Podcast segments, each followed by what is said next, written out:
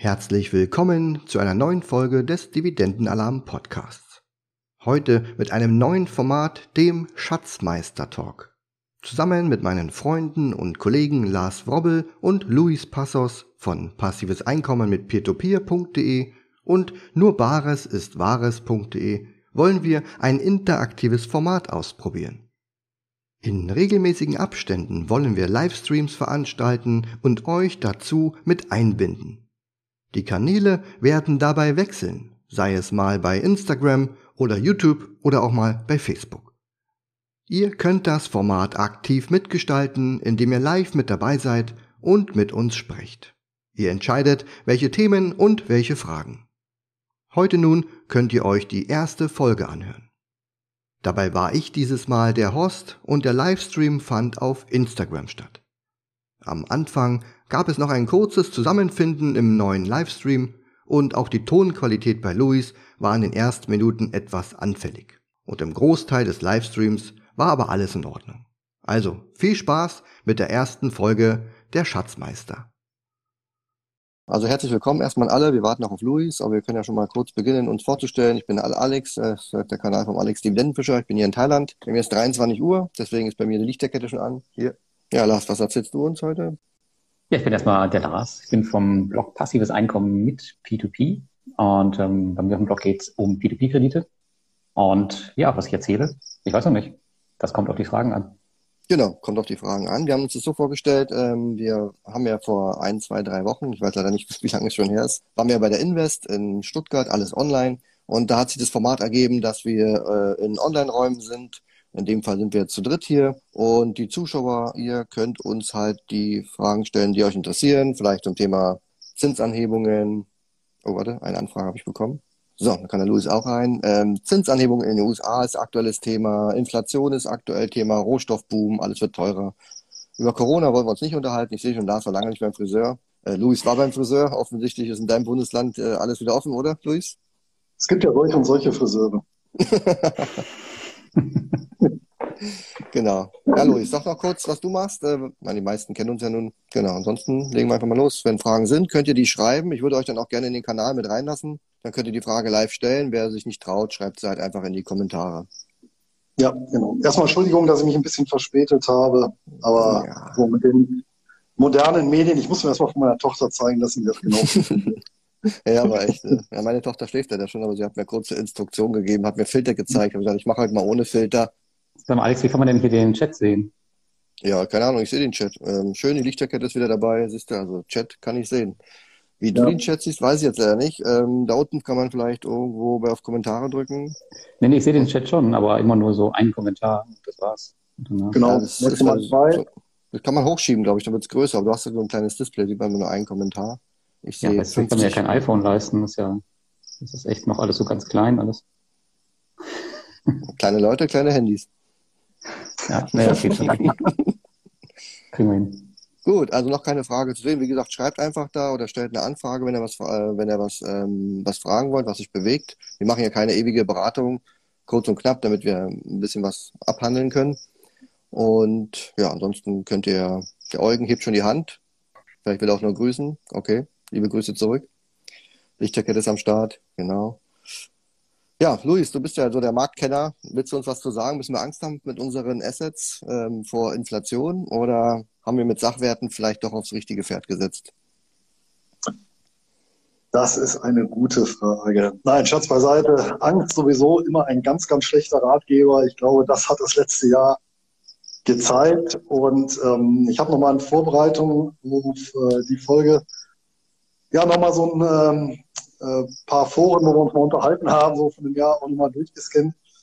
Und ich weiß nicht, ob ihr euch erinnert, so ein Kennzeichen war ja, als so die Kurse langsam bröckelten im Ende Februar, wo dann die ersten schon groß vom Einstieg reinklingelten, so bei minus fünf, minus sechs, sieben, acht, neun, zehn Prozent.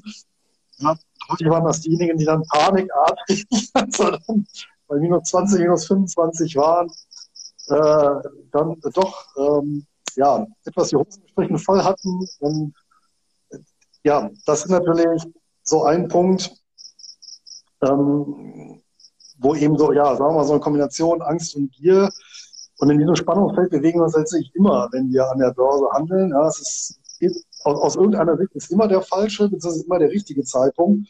Ja, nur das wissen wir natürlich dann erst nachher. So. Und wer eben keine Strategie, keine Regeln hat, das ist etwas, was ich immer predige, am besten sogar schriftlich irgendwo fixiert, ähm, der tut sich natürlich in solchen Situationen dann sehr, sehr schwer. Ne? Und ja, ich will nicht wissen, wie viele dann wirklich nah dem Tief äh, verkauft haben und dann froh waren, ja, nur die 40 Prozent realisiert zu haben, minus, weil jetzt steht ja wieder die Kernschmelze bevor und dann als am 19.3. das Ganze dann wieder gedreht hat.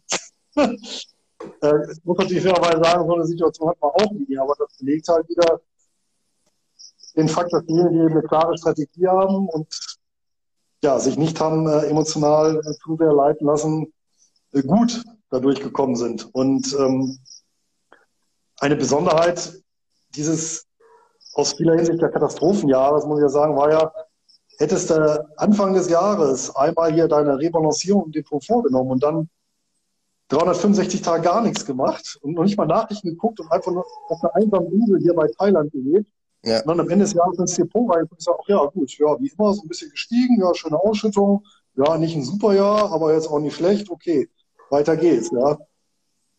Das ist ja auch eigentlich kurios, angesichts dessen, was eben in diesem Jahr an Panik gelaufen ist. Genau, unterm Strich ist ja am Ende durch die V-förmige Erholung gar nicht so viel passiert. Ich glaube, bei euch, bei Peer-to-Peer-Lars, nee. War auch nicht so viel los, oder? Und der Markt hat sich so ein bisschen aussortiert. Ähm, hast ja vielleicht auch mitbekommen, dass sich einige Plattformen verabschiedet haben und haben natürlich auch einige Leute Geld verloren, aber das ja, gehört einfach dazu. Aber Verabschied, jetzt verabschiedet, verabschiedet klingt so wie offiziell, wir verabschieden uns und äh, macht's gut weiter ohne uns. Eher, eher ausgemändelt. ich würde sagen, so halb offiziell. Ähm, man, man sucht noch das Geld, wo es ist. Ähm, ja, aber da wird man bei vielen, bei einigen Plattformen wahrscheinlich nichts mehr sehen. Aber das Gute ist halt, dass sich der Markt so ein bisschen jetzt sortiert hat und ähm, inzwischen werden die ganzen seriösen Plattformen, die es halt echt gut verstanden haben, letztes Jahr überrannt. Und es gibt viele, viele neue spannende Alternativen auf dem Markt. Und da bin ich echt gespannt, wie das so dieses Jahr läuft. Und zudem haben wir noch so das große Thema Regulierung, was jetzt kommt. Und mhm. dann ist es halt nicht mehr so einfach, ähm, den Leuten das Geld aus der Tasche zu ziehen und sich irgendwohin abzusetzen. Ei, ei, ei. Aber sag mal auf die Regulierung, sieht die denn, oder ist das nicht eine, eine Nebelkerze, die ein Stück weit geworfen wird? Weil ich meine, es hat ja letztendlich keine Auswirkung auf die Sicherheit der Darlehen selber. Höchstens, dass im Prinzip einen formalen oder dass die Anbieter, so sie denn aus dem Land kommen, bestimmte formale Mindest, formalen Mindestkriterien genügen. Genau, speziell geht es jetzt um die Lizenz, die da jetzt in Lettland ausgegeben wird. Und ja. dafür müssen die Unternehmen halt einfach bestimmte Dinge erfüllen und äh, bereitstellen. Beispielsweise müssen die Firmen ordentlich auseinandergezogen sein. Und es gibt jetzt zum Beispiel nicht so eine die Möglichkeit, dass P2P-Plattformen jetzt noch zu größeren Unternehmen gehören. Also es muss halt auseinandergezogen sein, die müssen eigene Geschäftsberichte haben und sowas. Also die Hürde ist halt einfach ein bisschen höher, ähm, dass man halt nicht mehr so einfach auf den Markt kann und Leute verarschen kann. Das ist halt alles. Aber natürlich gibt es keine Ausfallsicherheit bei den Krediten oder so. Also das kann man sich alles schenken. Aber es ist halt die, die Sache, dass für Betrüger die Hürde halt jetzt deutlich, deutlich höher liegt oder höher liegen wird zum Ende des Jahres. Hm. Also über P2P dann nicht mehr so viel betrügen, dann lieber über Cannabis-Beteiligungsmodelle. Ja. genau. Das geht natürlich um, um, um, um, mal ein x-beliebiges Beispiel einfach mal so auszunehmen. Einfach mal ein Beispiel. ja, genau. Ähm, jetzt ist es ja so, gerade bei der Inflation ist man ja mit Krediten eigentlich auf der guten Seite, oder? Also gilt es auch ja. für P2P-Krediten? Das wird auch für P2P-Kredite gelten. Ganz genau, ja. Da, wird jetzt, da erwarte ich jetzt nicht allzu viel, dass man da jetzt äh, Probleme bekommen wird. Solange man jetzt keine zehn Jahre irgendwie in den Kredit drin hängt oder so. Mhm. Wir haben eine Anfrage, ist der Simon. Ich stelle ihn einfach mal rein, dann gucken wir mal, was er uns fragen will. Ansonsten, die nächste Frage ist dann, Lars, für dich. Was gibt es denn Neues in der Peer-to-Peer-Szene? Hast du da schon was? Und wenn nicht, warten wir, bis der Simon durch ist. Das ist er schon. Guck mal, Simon, grüße dich. Hi, Hi. Simon. Hi. Vielen Dank. Erstmal möchte ich euch ähm, herzlich danken für eure Arbeit. Ihr macht alle einen super Job, also bezüglich REITs, bezüglich B2B-Kredite und du, Alex, wir kennen uns auch schon persönlich. Ich bin bei allen drei unterwegs und profitiere wirklich von eurem Wissen und eurer Teilung. Dankeschön. Ja, cool. Mann. Gut, danke ja, dir. Klingt geile Arbeit, ohne Scheiß. Ich bin total fasziniert, ja. ja. Ähm, kurze Frage. Also, ähm, an dich, Luis. Und zwar, ich weiß, du bist auch im Stillhaltergeschäft tätig und ich weiß, du darfst jetzt nicht ähm, beraten etc., aber mich würde einfach interessieren, was sind deine ähm, fünf ähm, Werte, die du am liebsten im Stillhaltergeschäft nutzt für dich persönlich? Mhm. Das kann ich äh, sehr gut eindampfen, weil ähm, das die größte Gefahr für den Stillhalter, insbesondere dann, wenn er Putz schreibt, ja, also ähm, wenn er eben äh, ja, ähm, Optionen auf, äh, ja, äh, auf, auf Wertpapiere eben äh, hier verkauft, ähm, die eben eine Andienung des Titels nach sich ziehen. Also jetzt nochmal ein bisschen verallgemeinert für die, die nicht genau wissen, was jetzt ein Put ist. Ja, also ich verkaufe im Prinzip das Recht, mir ein Wertpapier verkaufen zu dürfen. Und das größte Risiko, was ich ja habe, ja, und das hat letztes Jahr äh, als ich das ja schlagartig manifestierte, mich mit Wirecard, ist letztendlich, ich verkaufe so ein Recht und genau in der Zeit geht eine Gesellschaft bankrott beziehungsweise insolvent und ich bekomme dann quasi einen Insolvententitel ins Depot gedrückt, ähm, wo ich dann aber äh, den, ja, einen, einen, einen Marktpreis äh, bezahlen muss, trotzdem wie er eben vor einem Monat war beispielsweise. Ja. Und um das Risiko zu umgehen, also ich habe ja im Prinzip da ein, ein sehr hohes Einzelwertrisiko und gerade bei Stillhaltergeschäften ist eben das Problem, dass äh, wenige wirklich extrem schieflaufende Trades die Performance von Jahren zunichte machen müssen. Und deswegen greife ich dort sehr, sehr gerne auf ETFs zurück. Mhm. Weil, wenn man sich mal die, die Literatur zum Thema anguckt, also da sehe ich auch so die Ratgeber, die klassischen, die wurden in einer Zeit geschrieben, da gab es noch keinen ähm, so ähm, voluminösen ETF-Markt. Ja, da waren ETFs noch so ein Nischenprodukt, die hatten vielleicht ein paar Millionen oder ein paar Dutzend Millionen an äh, verwalteten Mitteln. Das ist mittlerweile nicht so. Deswegen die ganzen, die ganze Ratgeberliteratur zum Thema, die zielen dann eben bei solchen Geschäften immer auf Aktienoptionen ab. Mhm. Ja, und wenn man mal mittlerweile schaut, äh, beispielsweise auf den Nasdaq, auf den S&P 500, auf den Dow Jones, da findet man mittlerweile ähm, ETFs, die ein, ähm, eine Marktkapitalisierung haben jenseits der 300, 400 Milliarden US-Dollar. Und auf die, und das ist eben das Schöne, wird eben, werden auch sehr rege Optionen gehandelt. Ja, das heißt, sehr schöne Optionsketten, mhm. die sowohl nach, nach Zeit als auch eben nach Strikes äh, schön ausdefiniert sind. Ich kann mir also wirklich sehr, sehr, sehr fein granular raussuchen, ja, was für eine Laufzeit möchte ich, was für einen Abstand ähm, vom aktuellen Kurs möchte ich.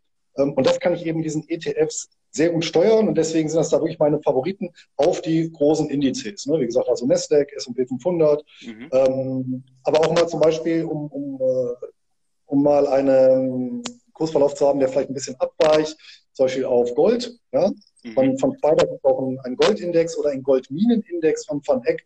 Und das sind alles Titel, auf die äh, ja, schön Optionen gehandelt werden. Und die nehme ich halt sehr gerne, weil ich eben dieses Einzelwertrisiko nicht habe. Im schlimmsten Fall, im schlimmsten aller denkbaren Fälle, wenn alle Sicherungssysteme reißen, bekomme ich halt eingebucht einen äh, ja, Anteile von einem ETF. Und das kann ich aussitzen. Eine Wirecard kann ich eben nicht aussitzen. Ja, ja, okay, super. Also vielen Dank für den Input. Ja, ist eine, eine, gute Ergänzung und Erweiterung für mich. Danke dir, Simon. Bis bald. Danke, Ciao. Ciao. Bye, bye. So, Lars, dann machen wir weiter mit deinem Peer-to-Peer. Was gibt es Neues in der Szene? Gibt es was? Gibt es noch ein paar Plattformen? Ja, was gibt's Neues? Ähm, kam auch gerade die Frage zwecks Mintos, wie ich aktuell dazu stehe. Und da haben wir momentan das Thema, dass ähm, sehr viele Kreditgeber ihre eigenen Plattformen aufmachen. Das heißt, die verlassen Windows, weil Windows denen zu teuer ist und die machen ihre eigenen Plattformen. Mhm. Das ist für uns P2P-Investoren natürlich ganz toll, weil meistens bieten die nämlich mehr Rendite an als auf Mintos, um dann halt entsprechend die Investoren rüber zu bekommen. Das ist auf jeden Fall eine Neuerung. Ich glaube, mittlerweile haben wir schon oder fünf oder sechs Ausgründungen davon. Das ist echt spannend und teilweise bieten die dann zwei bis drei Prozent Rendite mehr an und so bei 14 bis 16 Prozent, je nach Plattform. Das ist schon echt eine interessante Sache. Ähm, ja, muss man sich halt überlegen, wie viele Plattformen will man im Portfolio haben, wie viel möchte man verwalten. Ansonsten gibt es noch andere echt richtig spannende Projekte. Ein neues wurde in Litauen gestartet, das heißt InRento. Und zwar beteiligt man sich da an Immobilien, die gekauft werden zur Vermietung. Das heißt, du da halt einen Teil rein, ähm, die Immobilien werden gekauft und du partizipierst dann halt an den Mieterträgen. Und die machen wirklich nur komplett das und das ist echt eine nette Sache, um halt Vermieter zu werden im Ausland, im europäischen Ausland, mit Renditen zwischen 6 und 8 Prozent, habe ich jetzt, glaube ich, gesehen. Das ist ganz nett. Und ja, und das Coole an der Plattform ist, die sind auch in Midtown reguliert von der Zentralbank. Du hast ein externes Konto, du musst das mit PayZero alles machen. Das heißt, du überweist es dich auf ein Konto von der Plattform und dein Geld läuft Gefahr, irgendwie äh, zu verschwinden. Und das ist echt eine nette Sache für jeden, der ein bisschen was im Bereich Immobilien machen will. Und ja, entsprechend vielleicht knapp bei Kasse ist oder einfach nicht so viel Geld hat, um sich jetzt eine eigene Immobilie zu kaufen für eine Viertelmillion oder mehr. Na, wer kann das schon? Denn das Modell äh, so wie äh, Reinvest24? Ja, genau, das ist ein ähnliches Modell, aber Reinvest24 ist halt so ein bisschen weggegangen davon und bietet jetzt halt auch viel diese Development Loans an. Und ähm, ja. die sind meist in Moldawien oder so und sowas gibt es halt echt bessere Alternativen, würde ich sagen, die vielleicht ein bisschen sicherer sind. Ähm, es kommt auch mal zwei, dreimal im Jahr so eine Mietimmobilie, aber das ist halt einfach zu wenig.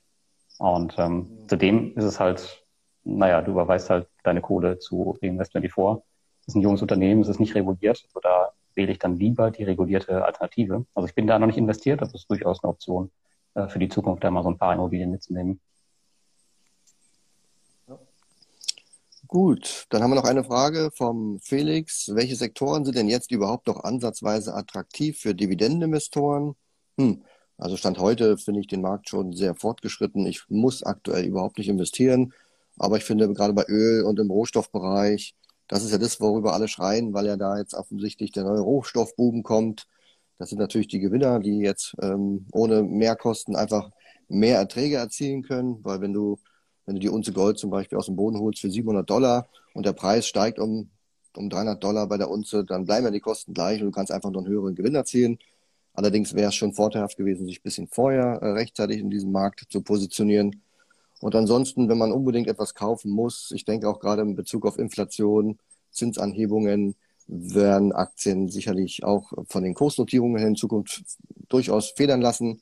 Da wird es wahrscheinlich eher auf Erträge äh, hinauslaufen, dass man sich gute Ertragsbringer liefert äh, oder ins Depot legt.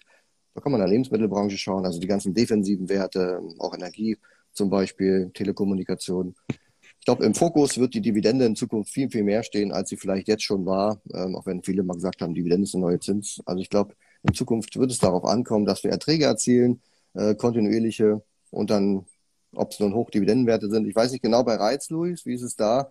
Das sind ja Unternehmen, die auch ähm, mit Fremdkapital arbeiten, die werden ja durch steigende Zinsen durchaus auch belastet sein. Ne?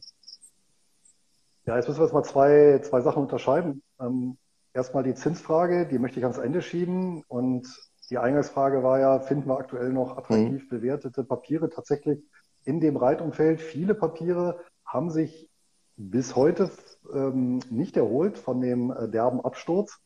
Ja, insgesamt ist der Sektor ja etwas überdurchschnittlich gefallen im Vergleich zu Aktien im Frühjahr 2020. Und eine Vielzahl selbst wirklich hervorragender Papiere äh, hat die alten Höchststände noch nicht wieder erreicht. Ein konkretes Beispiel, ähm, weil der Titel jetzt auch in den letzten Tagen etwas unter die Räder gekommen ist, ein paar Prozentpunkte ist äh, Omega Healthcare beispielsweise. Hinweis, den halte ich selber. Und das ist eben Papier, den hatte ich neulich, äh, das hatte ich neulich erst äh, wieder in den Händen, weil die eben den äh, Jahresabschluss 2020 rausgebracht haben. Ja, und ähm, die haben tatsächlich 2020 ähm, den äh, Cashflow zu 2019 nochmal deutlich gesteigert. Ja, aber der Kurs ist halt, klebt halt trotzdem noch so ein bisschen unten. Und das sind zum Beispiel solche Titel, in die man äh, gut investieren kann. Ja, natürlich gibt es auch die Gewinnerbranchen im äh, Bereich der Real Estate Investment Trust. Also hier vor allem natürlich sowas wie American Tower, ja, die so im Rahmen der Digitalisierung äh, Telekommunikationsnetze beziehungsweise so Digital Realty, alles was so Rechenzentren angeht, aber auch was äh, so Logistikobjekte angeht und Wohnen. Ja, das sind so eigentlich äh, vier Bereiche, die ja mittlerweile auch sehr stark bewertet äh, oder sehr hoch bewertet sind. Äh, würde ich jetzt auch nicht unbedingt aufstocken, aber hier und da äh, finden wir noch ähm, interessant bewertete Papiere. Ja, so ein anderes Papier, das äh, gerade heute, also jetzt in den Minuten bei mir auf dem Blog und Podcast erschienen ist, neue Besprechung, ist ähm, der Charter Hall Social Infrastructure Trust, mm. den ähm, tatsächlich, äh, ich kann nicht dafür, dass der, dass der sein ist. Und zwar äh, interessanterweise, den äh, hatte ich schon lange in meiner Liste und äh, hier der Professor Holger Fink, mit dem ich auf der Invest äh, digital in einem Chatraum zusammen war, der hat mich, hat mir den nochmal in Erinnerung gebracht. Habe ich auch äh, nochmal erwähnt in dem Beitrag. Und das Interessante ist, äh, hier haben wir beispielsweise einen Titel, die sind extrem konservativ finanziert, ja, also die Eigenkapitalquote beträgt bei denen um die 80 Prozent, ja, und die Mieter sind aus, ist ausschließlich, ausschließlich die öffentliche Hand, denn die vermieten oder die bauen Kindergärten und so Horte und Kinderbetreuungseinrichtungen und vermieten die dann langfristig an eben australische Kommunen und Städte. Ja, das heißt, die haben hier äh, durchschnittliche Restmietlaufzeiten von 14 Jahren. Und das ist natürlich ein sehr solides Geschäftsmodell und die sind auch momentan auf dem Stand, wo ich auch nicht sagen würde, okay, äh, die sind jetzt irgendwie übermäßig hoch bewertet. Die Zahlen, die vorgelegt haben, sind auch wunderbar. Die haben letzten Jahre permanent äh, Umsatz, äh, Gewinn und Cashflow steigern können. Also durchaus auch äh, für Krisen ein interessanter Titel, wobei die halt tatsächlich, wenn man mal ganz lange in die Historie guckt, äh, da konnte ich jetzt auch nicht genau herausfinden, warum, aber die sind tatsächlich in der, in der Weltfinanzkrise 2007, 2009 um 90 Prozent mal abgestürzt. Also das ist natürlich schon heftig. Ähm, hat jetzt aber der Substanz keinen Schaden zugefügt des Unternehmens, muss man sozusagen. Und wer natürlich da eingestiegen ist, da irgendwie zu 18 Cent seinerzeit, der, ja, der äh, hat bei 100 Prozent die Hälfte. 20, der hat, 20 der, der hat bei 100 Prozent die Hälfte des Einsatzes schon rausgenommen. Ja. Zum Absichern. Ja, ja und der zweite Punkt, den ihr jetzt gesagt hattest, äh, genau. steigende Zinsen. Ich halte das, also sowohl eine steigende Inflationsrate als auch steigende Zinsen halte ich persönlich nicht für eine ausgemachte Sache. Ähm, also steigende Zinsen von Seiten der Zentralbank glaube ich erstmal längere Zeit nicht.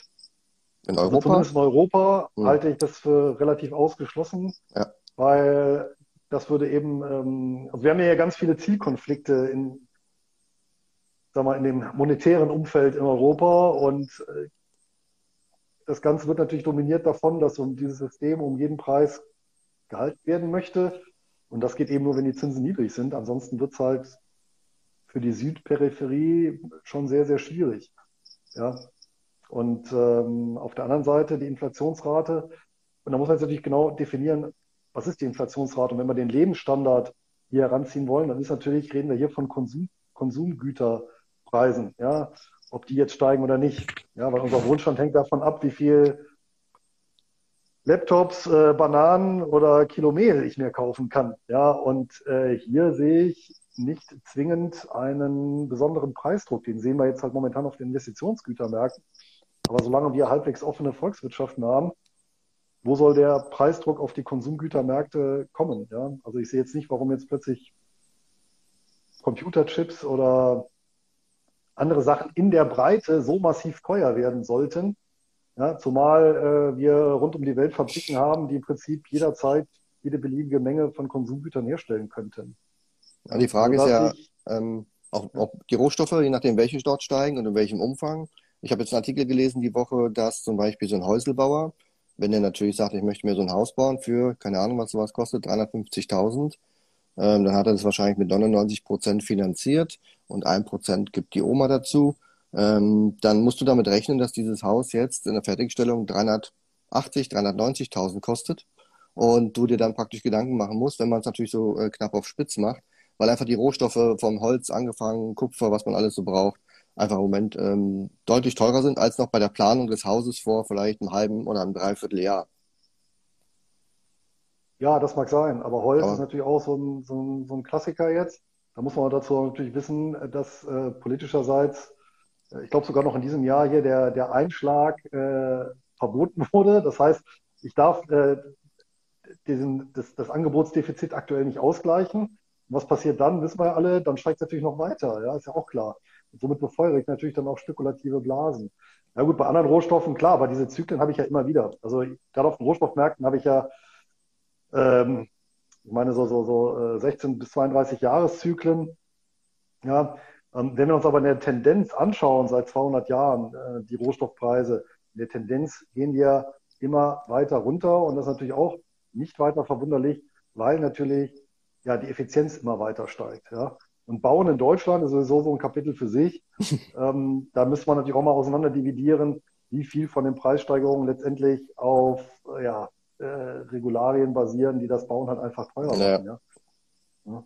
Genau, zum Beispiel beim Benzin äh, soll es jetzt auch wieder ähm, irgendeine Umlage geben. Ich glaube, Ende des Jahres habe ich heute gelesen, wo auch da wieder irgendein Aufschlag kommt. Also Spritpreise werden alleine schon nur deswegen steigern, nicht weil der Sprit teurer wird, sondern weil einfach die Ab Abgaben und die Gebühren einfach steigen. Genau. Ne?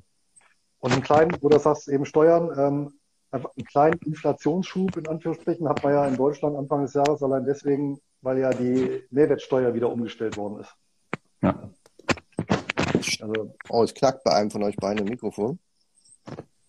Irgendeiner sitzt auf seinem Mikrofon. Ne, eigentlich nicht. Ähm, ähm, Luis, es kam gerade nochmal der Wunsch aus dem Chat, dass du den Namen von dem Read nochmal sagst. welcher? Der, der, äh, Also, der der australische Kindergarten unaussprechliche. Read. Der, der australische. Ja, genau, das ist ein super Trick. Na- Nachdem ich, nachdem ich jetzt Anteile gekauft habe, mache ich den jetzt hier publik. Ja, und äh, sehe dann zu, dass die Kurse steigen schön. Nein, aber der hat, nee, der hat eine Marktkapitalisierung von weit über einer Milliarde australische Dollar und der heißt Charter Hall Social Infrastructure Right. Also Charter wie ähm, Charter. ähm, C-H-A Ja. äh, R-T-E-R und dann neues Wort Hall wie Halle und dann Social mit C und dann Infrastructure. Also ich glaube, es ist einfacher, wenn du dir die sechsstellige WKN-Nummer einfach merkst und die mal ansagst. Ja, oder einfach bei mir auf dem Blog, nur Bares ist Wahres, jetzt gerade aktueller Podcast und äh, Blogbeitrag. Dann ist auch nochmal, kann man sich auch nochmal in Ruhe anhören oder durchlesen. Das ist nochmal ausführlich äh, dargestellt, das Ganze. Äh, aufpassen übrigens, nur als Hinweis, weil Charter Hall äh, ist selber ein äh, Immobilienprojektierer und Verwalter in Australien und die haben mehrere Rights aufgelegt. Es gibt also mehrere Charter Hall und dann Punkt, Punkt, Punkt Right. Ja, also da muss ich schon genau gucken, ähm, welcher das ist. Du sollst noch mal sagen, Lars, wie, der, wie deine Plattform heißt, oder hast du schon geschrieben, oder? Aber sag noch mal an für die ich Leute, schon die, die nur hören können im Podcast. die Plattform heißt InRento. In Rento, okay. Das klingt ja Also nochmal. IN-Rento. Ist ein bisschen An- kürzer als der Read. Ja, das ist wahrscheinlich die Abkürzung. Geringfügig. Geringfügig, ja. Wie heißt der Wert nochmal? Okay, der hat der, ähm, der Dennis hat es mal reinkopiert hier in den Chat, aber das verschwindet ja heute. Aber dann hast du es ja nochmal gut angesagt. Vielleicht, ähm, ja gut, wenn du da den Artikel hast, dann macht das ja Sinn, wenn die Leute da reinschauen. Aber gerade eine Frage an dich, Alex. Ähm, du hast gesagt, du ähm, investierst aktuell nicht oder auch schon seit, seit äh, Wochen oder Monaten nicht mehr. Was machst du mit deinem ganzen Cash? Momentan musst du dich das ja schon wieder ganz gut aufgebaut haben. Der Wertpapierkredit ist bestimmt wieder zurückgezahlt. Wie geht's denn da jetzt weiter bei dir? Nein, der ist noch nicht zurückbezahlt, aber in der Tat ähm, schaue ich nicht aufs Cash, sondern bei mir ist es halt ähm, praktisch die Liquiditätsreserve, die besteht aus dem investierenden Fremdkapital und natürlich dem Cash, was bei mir auf den diversen Konten liegt. Aber gut, ähm, im Moment ist es für mich nicht attraktiv, deswegen sammle ich Cash an allen Ecken und Enden und ja, gib mir mal noch ein paar Monate, dann kann ich wieder mit der Bazooka zuschlagen. Sagt man doch so, oder? An der EZB und so. Die Ja. EZB, eine Bazooka, das ist schon ein bisschen klein. Meine Bazooka Ja, mittlerweile ja auf jeden Fall. Ein, eine bescheidene Panzerabwehrwaffe, ja. Wir holen dann schon die dicke Bertha raus. So ein schönes Eisenbahn-Artilleriegeschütz. Das ist dann, äh, ja. Aber es ist interessant, dass man sich in dem Kontext ähm, immer wieder dieser Kriegsrhetorik bedient. Ja? Also, äh, ja, muss, äh, muss irgendwas tiefer liegendes sein. Die Kanonen Ja. wieder donnern.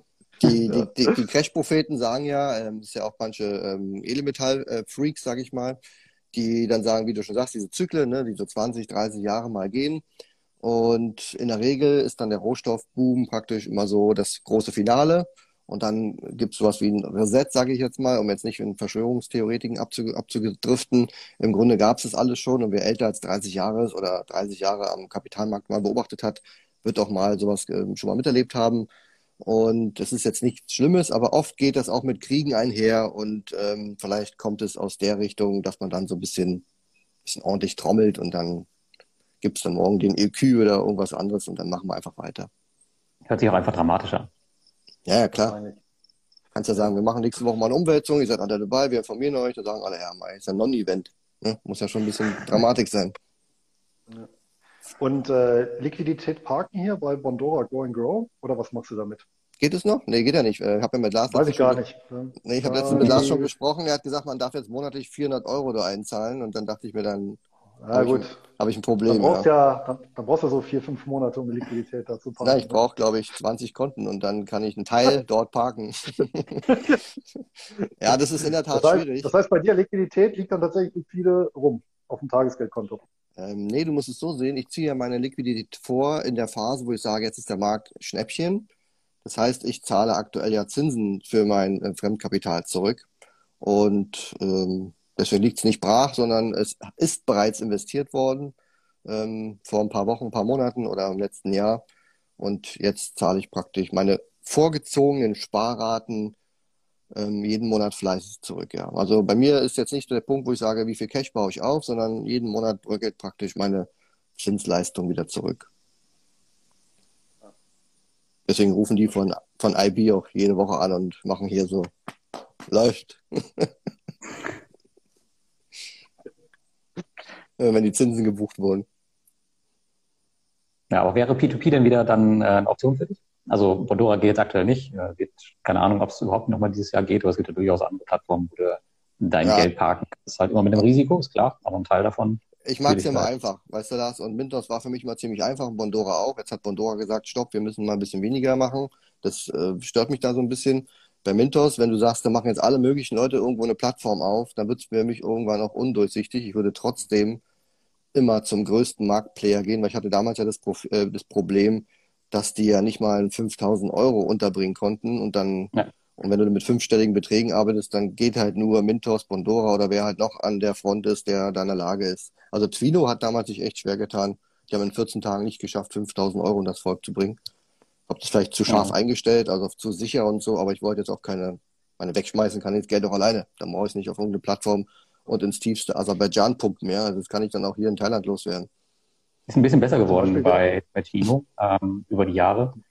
Aber mehr als, also ich bin jetzt, glaube ich, bei 12.000 Euro irgendwie auf der Plattform und das ist schon schwer, da wieder unterzubringen. Äh, du kannst natürlich ausweichen, indem du zum Beispiel dein Geld in russischen Rubel anlegst oder so. Das habe ich auch zum Teil gemacht. Kriegt man auch ein bisschen höhere Zinsen. Hast da allerdings Währungsschwankungen dabei. Aber für 100.000 Euro oder so ist die Plattform nichts. Da musst du tatsächlich zu Mintos greifen, Estate Guru, oder Bondora, wenn es ich, ich weiß gar nicht, ob der Rubel jetzt so spannend ist, ähm, weil die ganzen Russen, die hier auf der Insel rumlaufen, machen alle nur Krypto. Also da macht keiner was mit Rubel. Komisch. Oder Kryptolending, das ist natürlich auch eine spannende Sache, die du dir angucken kannst ja, dafür. Perfekt. Aber wenn ich, äh, wenn ich eine Alternative beispielsweise, ich glaube Peerberry, die haben auch mittlerweile auch eine kritische Größe, wo du eigentlich einen fünfstelligen Betrag parken könntest. Da ja, kannst du ja auch noch einstellen, kurzfristig, das heißt 30 Tage. Das heißt, dann hast du zumindest ähm, eine hohe Wahrscheinlichkeit, dass du innerhalb von 30 Tagen dein komplettes Geld rausziehen kannst. Bei Peerberry wirst du keine Probleme haben. Also die hatten bisher auch in der Krise ähm, keine Probleme mit Auszahlungen. Da wurde bis jetzt tatsächlich alles zurückgezahlt. Ähm, man weiß immer nicht, die Transparenz ist da jetzt nicht so geil wie bei anderen Plattformen. Äh, man weiß immer nicht, was da im Hintergrund passiert und wo die das Geld herholen. Fakt ist aber, es ist Von neuen Anlegern? die sind ja jetzt alle an der Börse bei uns. Nee, die sind, die, die, die sind ja jetzt alle in Cannabis. Ja, genau, stimmt. Oder Krypto. ja, ich überlege noch, in welche Plantage ich investieren soll. Ob es Orangen, Oliven oder was war das dritte? Ähm, ja, Kokosnuss gibt es wahrscheinlich auch noch, ja. Aber tatsächlich wäre, wäre dieses Krypto-Lending auch eine super Alternative, um halt dein Geld einfach zu parken. Natürlich hast du diese, diese Währungsschwankungen dazwischen und die Volatilität.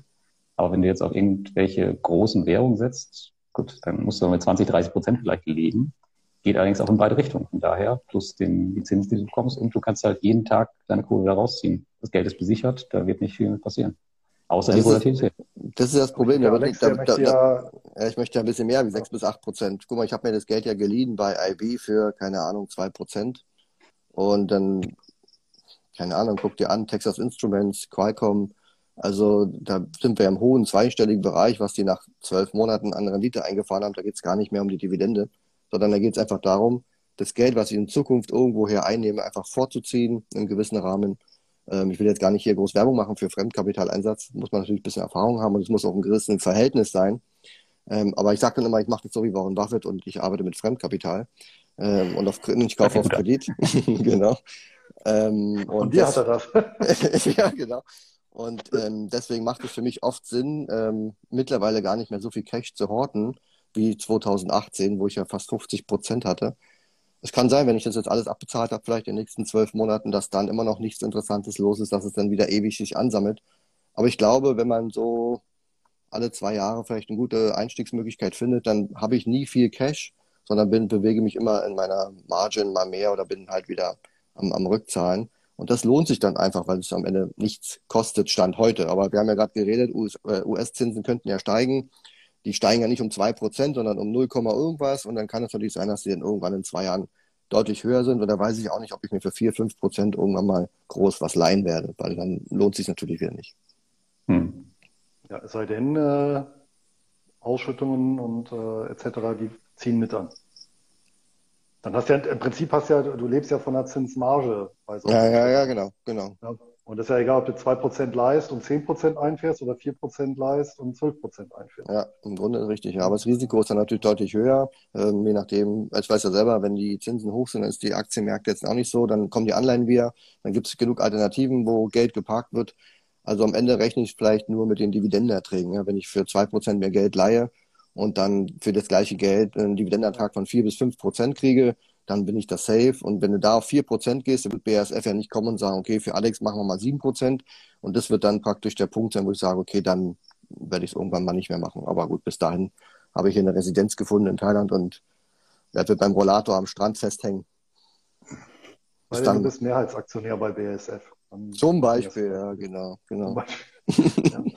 Einer der wenigen Werte, ja, wo ich Mehrheitsaktionär bin genau, ihr fragt immer, wie hoch mein US-Anteil im Depot ist. Äh, weiß ich jetzt gar nicht. Ähm, aber du kannst gerne mal schauen. Ich habe das Video, da gab es ein Video bei der Börse Stuttgart vor ein paar Wochen, ach, Monaten schon, zwei, drei Monaten. Gib mal einfach ein Börse die Frage, Stuttgart. Da habe ich darüber gesprochen, da kann man mal reingucken. Ah, okay. Wo war denn die, war, war die Frage jetzt gerade im Chat? Ja, die war, wie hm. hoch ist dein US-Anteil im Depot? Ja. Wie stark diversifizierst du Währungen? Also ich habe in der Tat nur US, äh, GB und äh, Euro.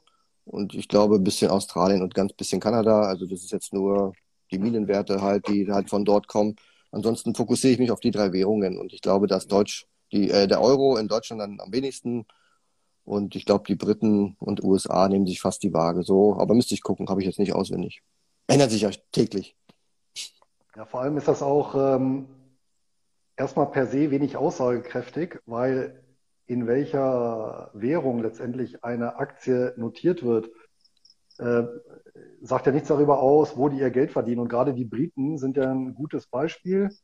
Äh, Großbritannien finde ich überhaupt einen sehr faszinierenden Aktienmarkt, allein aufgrund der Geschichte und der Tatsache, dass es eben ein Empire war. Gibt es, glaube ich, kaum ein Land wie Großbritannien, ähm, wo die großen Aktiengesellschaften im Prinzip im Inland den wenigsten Umsatz machen. Ne? Also äh, viele, viele äh, Unternehmen, sei es im Bereich Tabak, äh, Rüstung, Haushaltsmittel, hier Reinigungsmittel, Lebensmittel, Pharma, die machen ja nur einen winzigen Bruchteil ihres Umsatzes tatsächlich im Mutterland und äh, den größten Teil ja weltweit. Also im Prinzip kaufst du damit ja ohnehin umsatztechnisch und genau, vom Cashflow gesehen einen Währungskorb. Und das ist viel entscheidender. Dass der nachher in beispielsweise britischen Pfund umgerechnet ähm, wird, ja. bemessen wird. Genau, das, das verfolgt ja im Prinzip laufen, aber das ist im Prinzip nur die Clearing-Währung. Das ist im Prinzip so, wie wenn du mehrere Tagesgeldkonten hast, ja, in, in meinetwegen zwei Dutzend Währungen. Und unten ist ja, ein Euro aber die Bank, genau, genau, die Bank nach außen sagt, ja, das entspricht aktuell einem Gegenwert von 7.530 Euro. Korrekt, ja. ja. Aber in Wirklichkeit ist es ja völlig aufgesplittet. Ja. Ich, ich, deswegen, ja, ich bekomme auch immer wieder Fragen hier, wo soll ich die Aktie lieber äh, weiß ich nicht, in den USA kaufen ja. oder an der Börse Stuttgart. Macht ja gar keinen Unterschied, ist ja genau dieselbe genau. Aktie. Ja. Ich habe ähm, einen Artikel noch gemacht zu den, zum Thema Asien und Asienaktien und da habe ich genau das gemacht. Ich habe alle meine Werte, die ich habe, geprüft. Was haben die für Umsatzanteile in Asien? Gar nicht mal China, sondern äh, grundsätzlich in Asien. Und dann gab es interessante Sachen. Also BMW zum Beispiel verdient äh, durchaus schon viel Geld in Asien. BSF ähm, und was interessant war, war BHP Billiton und auch Rio Tinto äh, kassieren 70 bis 80 Prozent ihrer Umsätze aus China, aus Asien. Äh, weil die Leute. Ja, genau. Ähm, das ist natürlich dann auch wieder ein Nachteil, logisch. Aber du kannst dann einfach dein Depot, wenn du das einfach mal so screenst, ja, wenn du dann 50 Werte hast und sagst, hier die ganzen Prozentwerte, wo, aus welcher Region verdienen die Geld. Da kommt natürlich bei Realty Income raus, die haben 90, 95 Prozent in Amerika und dann noch ein paar 7-Eleven. Aber dann kann man sein Depot auch mal nach Währungen so diversifizieren. Ist natürlich ein bisschen Arbeit, aber könnte man ja machen, immer wenn man einen, einen, einen Wert aufnimmt im Depot, trägt man die Werte einfach ein, die verändern sich jetzt nicht so stark, kann man ja alle zwei, drei Jahre mal überprüfen. Und dann könnte man praktisch seine, sagen wir mal, 100.000 Euro im Depot auch mal so aufsplitten und sieht dann mal tatsächlich, wo die Gewichtung, wie du schon sagst, bei den Umsätzen dann herkommt. Klingt nach ein bisschen Arbeit. Ja, macht ja Spaß, wir haben ja Zeit. Und, ähm, und dann kommt natürlich, dann kannst du natürlich deine Peer-to-Peer-Investments nehmen und kannst die auch ein bisschen aufsparen. Dann kommen noch ganz, ganz viele andere Länder dazu, wie Aserbaidschan und Kasachstan. Was hast du noch, Lars? Doch, die Liste ist lang. Also. sag, sag, mal lieber die Länder, wo es keine P2P-Ausreichungen gibt. Ja, ja, genau. genau. Litauen. Aber Lars, ähm, ist denn, ist denn in der P2P-Community das Thema Inflation auch äh, präsent? Weil je nachdem, was ich erwarte, wenn ich tatsächlich steigende Zinsen, steigende Inflation erwarte, dann müsste ich ja mehr so in den Kurzfristbereich gehen, ne? weil wir natürlich dann so langfristig vergebene Kredite äh, abschließt. Äh, für den ist das ja schlecht, wenn die Zinsen und ähm, Inflation stark ansteigen. Ist tatsächlich überhaupt kein Thema bisher gewesen, weil es halt auch noch nie sichtbar war auf dem Markt. Also zumindest seit ich da drin bin und ich glaube auch seit der letzten Finanzkrise nicht. Ähm, von daher ist kein Thema aktuell. Okay. okay, kam noch die Frage rein. Also kurz, wer, wer Fragen live stellen will, dann macht mal eine Anfrage stellen. Ihr könnt auch hier gerne mal ähm, euch dazuschalten und die Frage selber stellen. Dann müssen wir das auch nicht vorlesen. Also traut euch, der Simon hat das gemacht. Und wenn nicht, sagt er einfach Hallo ähm, und geht wieder raus. Ähm, eine Frage für dich, Lars. Ähm, was du von Geld zwischenparken in Kryptolending hältst, kannst du gleich antworten. Und der Kollege hat noch gefragt, es ging bei dem US-Anteil eher um die Dividenden. Aber auch da sehe ich das ähnlich. Für mich ist eigentlich egal, wo die Dividenden herkommen. Ich achte da nicht drauf, ob ich zu viel deutsche, europäische oder US-Dividenden bekomme. Wichtig ist für mich die Kontinuität, dass da einfach was kommt, dass ich mir da keine Sorgen machen muss, wenn ich dann irgendwo am Strand bin und denke, Mensch, kommt es heute, kommt es nächste Woche, kommt es gar nicht mehr. Das beunruhigt mich dann schon viel mehr, als dass die Währung da irgendwie. Weil am Ende wie Luis schon sagt, im Depot steht dann deine Währung deines Depots da und dann haben die alles umgerechnet. Und deswegen ist es für mich eigentlich viel, viel wichtiger, das, was reinkommt. So, Lars. Ja, Kryptolending. Also ich habe seit 2019 ähm, damit angefangen und ich habe tatsächlich heute alle meine Coins im Lending. Also es gibt keinen Coin mehr in meinem Portfolio, der keine Zinsen mehr bringt. Ich würde es jetzt, ich würde jetzt aber allerdings nicht zwischenparken, wenn ich wirklich auf das Geld irgendwie, wenn ich, weiß ich nicht, wenn ich das in drei Monaten brauche oder so, weil du hast halt das Problem, dass so ein Elon Musk einmal was twittert und dann tauscht der Markt 30 Prozent nach unten. Und wenn du dann halt gerade deine Kohle raushaben willst, ist halt doof. Aber ansonsten als Anlagemöglichkeit ist es echt genial, weil einfach nicht wirklich viel passieren kann. Zumindest von der von der Plattformseite her, weil die ähm, Coins auch meistens abgesichert sind. Also es ist jetzt nicht so, dass sie dass sie da Kredite nehmen und sich dann in Kryptos Fernseher kaufen, sondern das sind ja meistens professionelle Trader, die halt ähm, sich das Geld nehmen in einem Coin und einen anderen als Besicherung hinterlegen und dann halt, naja, damit ihre Handelsgeschäfte machen. Und ähm, wenn die Kurse sich entsprechend verändern, dann müssen die Leute halt Sicherheiten nachschießen und deswegen ist, da, ist auch da in der Krise überhaupt nichts passiert.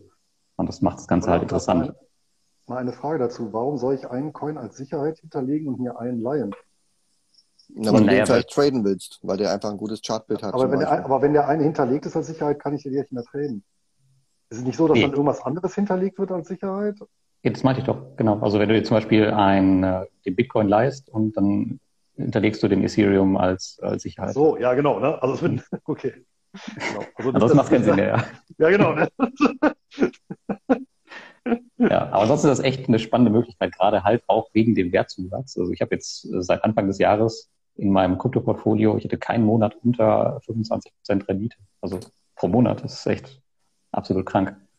Ja, da, kannst so mal, bleiben, da kannst du auch eine Inflation von 3% einfach mal eiskalt aushalten, oder?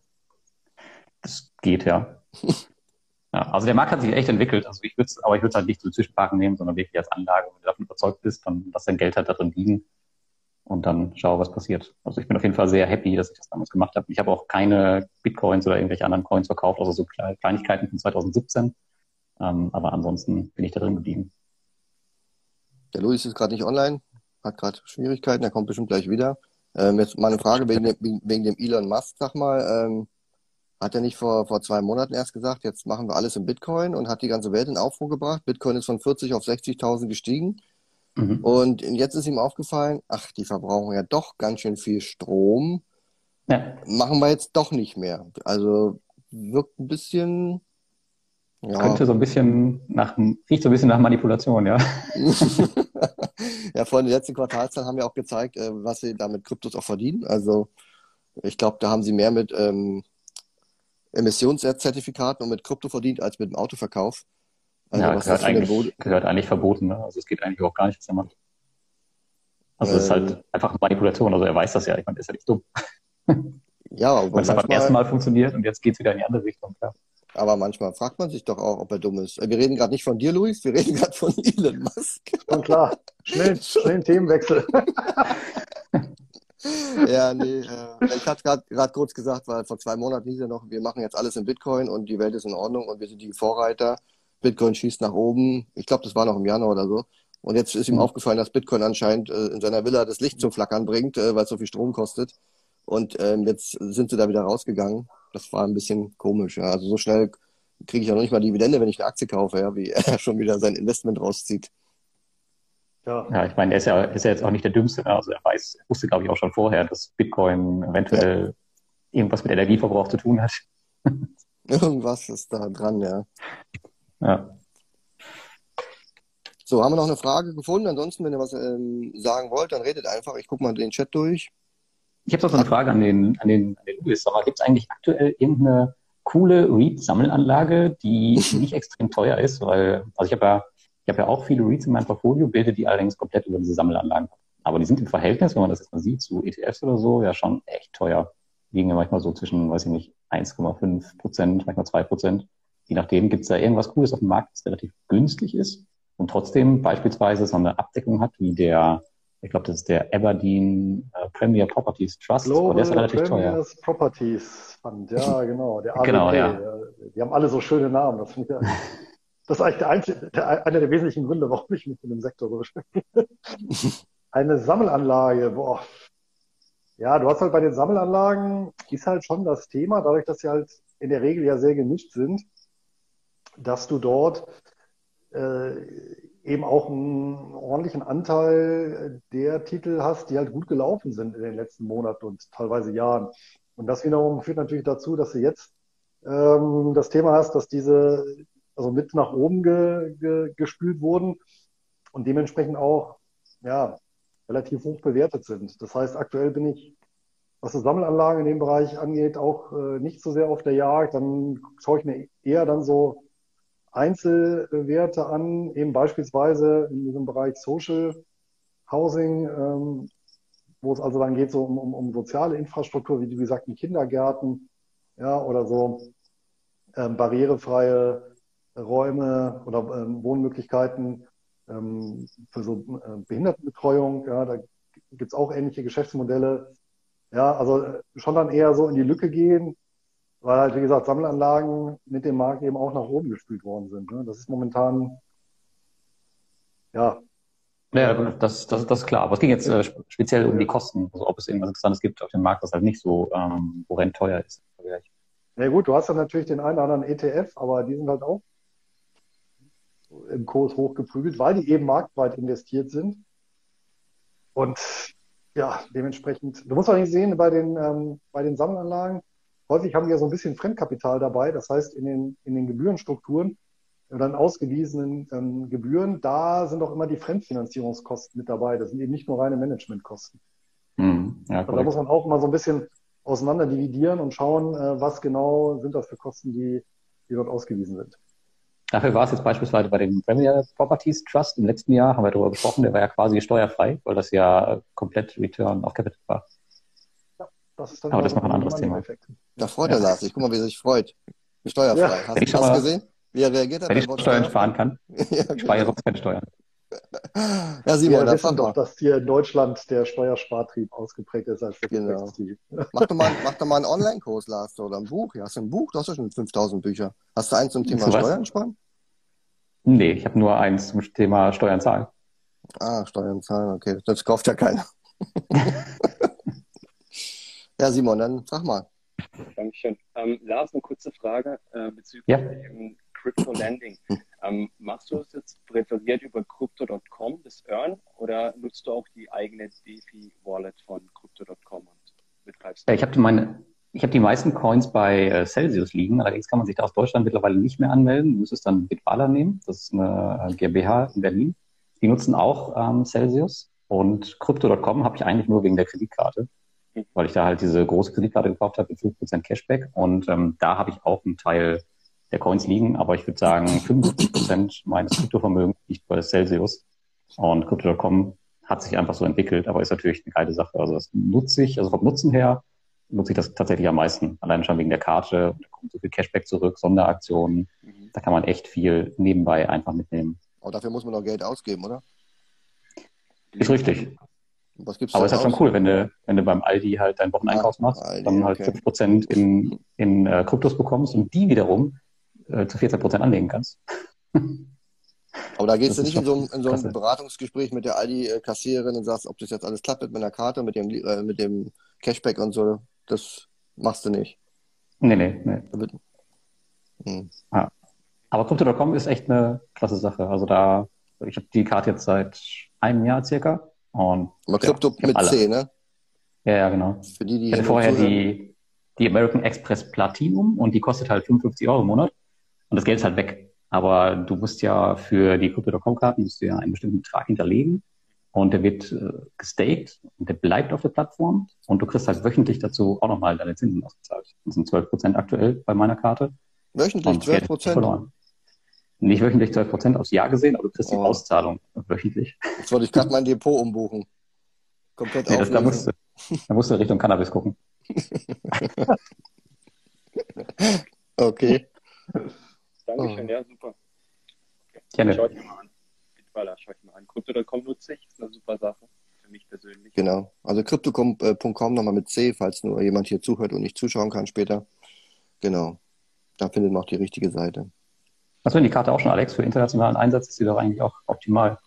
Nee, das klingt alles so kompliziert. Wenn, also, du hörst dich ja nicht selber reden, Lars, aber wenn ich dir so zuhöre, ist das so kompliziert, dann denke ich mir, krass, da warte ich mal noch. Oh, okay. da kommt ja eine spannende Frage rein noch. Ach, da unten, ja, genau. Wie steht ihr zu den bevorstehenden Bundestagswahlen und der deutschen Aktienkultur? Ja, mit Bundestagswahl kann ich ja den Löffel gleich weitergeben. Hier habe ich ja nichts mehr zu tun. Ähm, ihr könnt euch wieder Anfragen stellen. Der Kanal ist jetzt wieder frei. Ähm, ich glaube, da wird sich auch nicht viel tun. Ähm, und was war das andere? Deutsche Aktienkultur. Also ich finde es so interessant. Ähm, gerade auch in unserem Kosmos, Social Media, Blogger, überall wird immer so die Fahne hochgehalten. Wir müssen die Aktienkultur.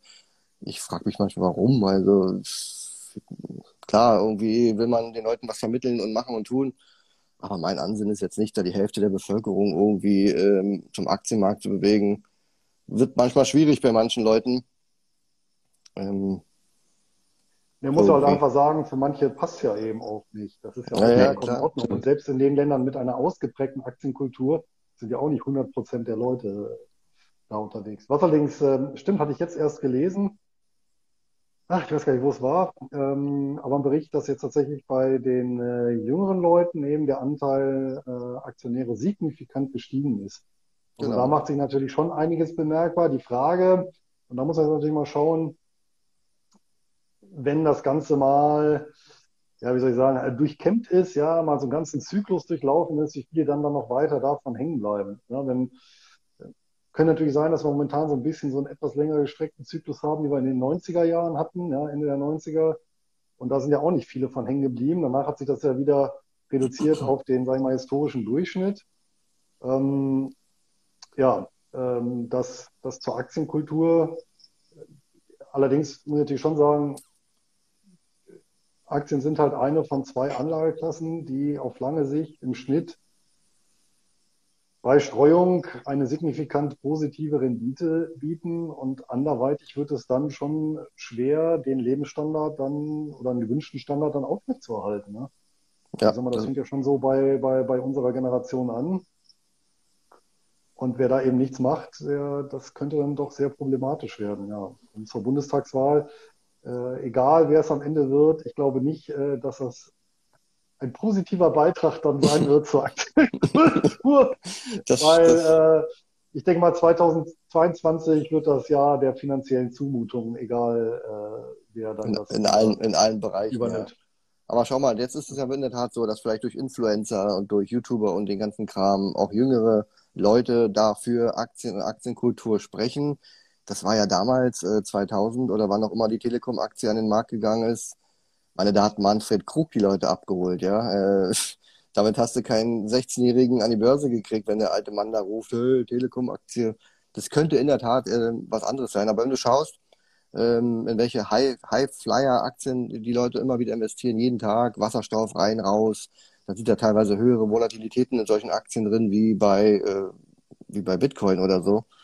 Also da wird wenig auf Nachhaltigkeit gesetzt, sondern einfach nur ums schnelle Geld, traden, zack, zack. GameStop ist ja ein bestes äh, Beispiel, wie Leute, die, die dann sagen, äh, all in und dann denke ich mir, wow, äh, nur um irgendwie was ja. zu erreichen da, ja. Also und um unsere eigene Zunft ja auch mal so ein bisschen unter die kritische Lupe zu nehmen. Also es sind ja auch einige ja, Informationsanbieter aus dem Kraut geschossen, wo man sich dann auch fragt, naja, Informationsanbieter. Was sind das, was sind das für Botschaften, die die senden, ja? das größte Unglück der größten Zahl. ja, genau. Wo wir wieder bei den Orangenplantagen sind, weißt du, Aktienmarkt ist viel zu gefährlich, mach in Orangenplantagen. Ja, nicht ja. nur, aber äh, klar, wenn, wenn so befeuert jetzt von so einem Dreivierteljahr oder jetzt Jahr extrem steigender Kurse, wenn gesagt wird, ja, weiß ich nicht, konzentriere dich auf eine Handvoll Top-Aktien und, ja. und, und, und, damit wirst du dann irgendwie reich. Also ich meine, die Botschaften sind ja in allen Zeiten immer wieder gleich. Ne? Und, ja, man kann ja auch grundsätzlich erstmal anfangen und sagen, Erfahrungen sammeln mit kleinem Geld, Paper Trading oder vielleicht sich einfach mal eine solide Basis aufbauen mit defensiven Werten und dann kann man auch mal anfangen und irgendwo Geld wegwerfen. Ja. Ich würde ja fast also, sagen, dass jeder zweite Neuaktionär auch gleichzeitig Influencer ist. Das kann natürlich auch sein, ja. Ist übrigens eine Frage, Lars, ich weiß jetzt nicht, ob es hier um, um Automarken oder um Coins geht. Äh, wie schätzt ihr die Weiterentwicklung von Dodge und Cardano ein? Können, kann sind, einer zwei, was... sind zwei Kryptowährungen, aber kann ich auch ah, absolut okay. nichts zu sagen. Ich habe beide nicht im Portfolio und ähm, kein Plan. Ja, dann sind die bestimmt auch total gefährlich und verbrauchen viel Strom. Der Dogecoin war ja unter anderem auch einer der Coins, den der ähm, Elon Musk ziemlich nach oben getrieben hat mit seinen, mit seinen Twitter-Tweets. Komisch, beim Trump haben sie ihn gesperrt aus den Social Medien und der kann einfach die ganze Welt bewegen, halt eben am Kapitalmarkt, ne, nicht in der Politik und der darf dann alles sagen und tun, was er will. Das ist auch so ein, so ein, so ein Thema, was mich immer massiv stört bei dem, bei dem ganzen Markt, dass es halt immer noch so ist, dass es halt einzelne Leute gibt, die einfach irgendwas tweeten können und der Markt bewegt sich halt in so einem Maße, das ist eigentlich total krass. Was haltet ihr von Copy Trading? Ähm, ich, Was ist Copy Trading? Ja, da ist ein Trader, der tradet. Wahrscheinlich geht er lang. Nach. Sowas wie Wikifolio ja, zum Beispiel. Ja so wie, Wikifolio, genau, Wikifolio. Da kannst ja, mhm. kannst ja kopieren. Es gibt auch Trading-Plattformen, wo man halt wirklich tradet, kurzfristig. Aber bei Wikifolio, sage ich mal, ist halt sowas wie auch mit Aktien und mit anderen äh, Sachen. Finde ich erstmal nicht schlecht. Man muss sich halt bewusst sein, das ist was anderes wie so ein, äh, wie ein Fondsmanager, da wo eine Bank und alles hinter, dahinter steht und ein richtiges Team und die wirklich von morgens bis abends daran arbeiten und äh, überwachen als halt eine einzelne Person, die im schlimmsten Fall hier bei mir im Nachbarbungalow in Thailand sitzt und äh, rumtradet und auf die verlässt ja. man sich dann halt, ja. Der kann auch vom Roller fallen, so wie ich. Der kann dann einfach monatelang nicht traden. Der kann Sachen in den Sand setzen. Da gibt's für mich wenig ähm, ja, Sicherung. Ähm, es kann passieren, muss aber nicht. Aber wenn man da auf Leute setzt, die das seit längerer Zeit äh, erfolgreich machen und die Gebühren dann auch das rechtfertigen, dann kann man sicherlich da mal probieren, ähm, mal mitzugehen. Aber ich finde immer, selbst am Markt zu agieren, macht für mich am meisten Sinn. Also da langfristig natürlich eher die Schiene zu gehen, sich eine eigene Strategie aufzusetzen und selbst eine Entscheidung zu treffen, anstatt immer nur anderen hinterher zu laufen. Ich glaube, was beim Copy-Trading ähnlich fatal äh, wäre oder ist, genau wie bei beispielsweise Fonds, ähm, und das verführt natürlich so ein, so ein oder da verführt natürlich so ein transparentes äh, und preiswertes System zu, ähm, immer natürlich äh, dahin zu wechseln, wo aktuell so der, der Marktführer ist, ja, dieses klassische mm. Performance Chasing. Ja, also immer dahin zu wechseln zu den ähm, meinetwegen Tradern oder Fonds, äh, die gerade super laufen.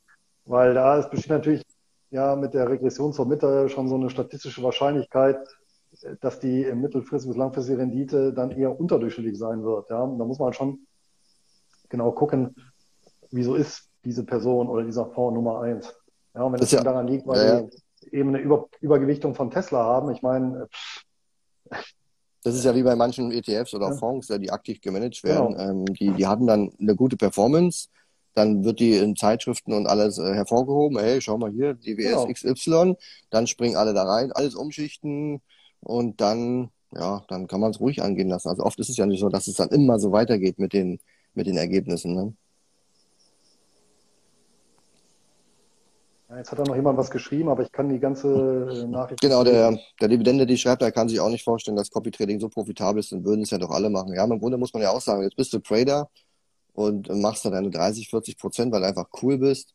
Und dann, und dann, ja, das ist einfach, warum machst du es dann, wenn du einen Goldesel hast, nochmal für andere? Warum tust du dir das an?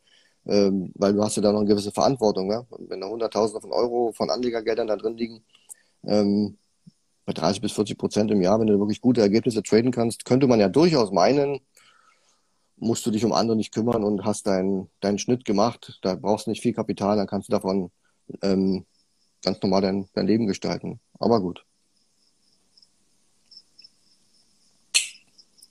Und ansonsten, ja, möchte noch jemand mal live und Hallo sagen, Tschüss sagen oder eine Frage stellen, dann, wie hast du gesagt vorhin, Lars, was muss man machen?